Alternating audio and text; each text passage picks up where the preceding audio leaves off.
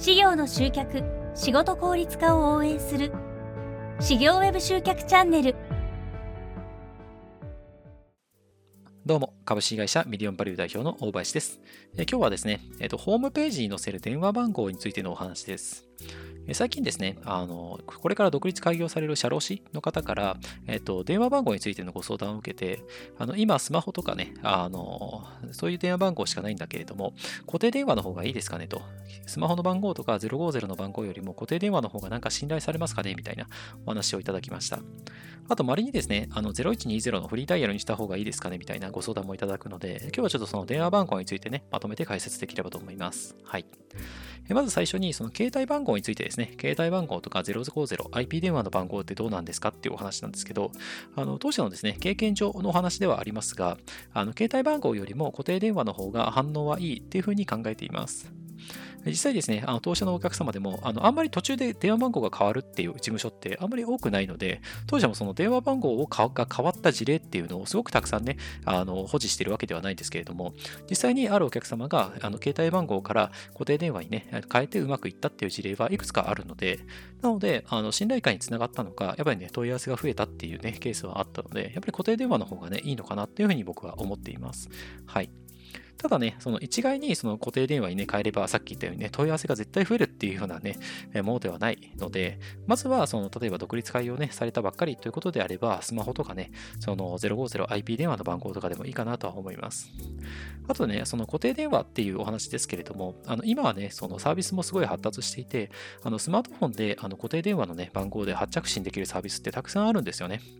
え例えば、03プラスとか、まあ、ググっていただければと思うんですけど、03プラスとか、クラコールとか、あとは内線クラウドとかね、なんかそういったサービス利用すると、あのお持ちのスマホでね、その固定電話で発着信できたりするので、これ非常に便利ですよね。固定電話をあの固定の場所にね、置かなくても、携帯でね、それができるっていうのは非常に楽ですよね。はい。なので、そういったのをね、活用するのもいいかなと思います。はい。あともう一つ、最初にお話ししたその0120ですね。はい、フリーダイヤルにした方がいいですかっていうお話なんですけど、これはですね、あの当社も何回かその経験があるんですけど、お客様で、えー、とフリーダイヤルに変えたっていうね、お客様いらっしゃるんですけど、実際これはですね、集客上特に大きな違いはないです。あの今までのデータ上はね、特にないです。0120に変えたから問い合わせがポーンって増えたかっていうと、そうでもないですね。はい。まあ、ただ、お客様側としてはね、その嬉しいですよね。0120フリーダイヤルだと嬉しいので、まあ、そういった意味では採用してもいいかなと思うんですけれども、まあ、その0120にしたから集客効果プラスになるかっていうと、まあ、そうではないよっていうお話です。はい。あと、こちらもですね、あのスマートフォンで0120をね、発着信できるサービス、やっぱありますよね。グッドラインとか、あとスマフリとかね。スマフリは確かさっきお話した内線クラウドさんのサービスだったと思うんですけども、スマフリとか、いくつかね、あるので、その0120の番号をね、取り入れたいっていう方は、こういったね、スマホでそういったことができるっていうね、サービスも使っていただくと、非常にね、こう身軽に使っていただけるかなと思います。はい。以上ですね、え今日は、えっと、事務所の電話番号についてのお話をさせていただきました。はい、参考になれば幸いです。えなおですね、え当社、事業専門のですね、ホームページ制作とかやってますけれども、事業専門の Web 集客方法をですね、まとめた PDF のガイドブックを無料でプレゼントしています。えこの下にある説明欄のね、URL から無料でダウンロードできますので、ぜひご活用ください。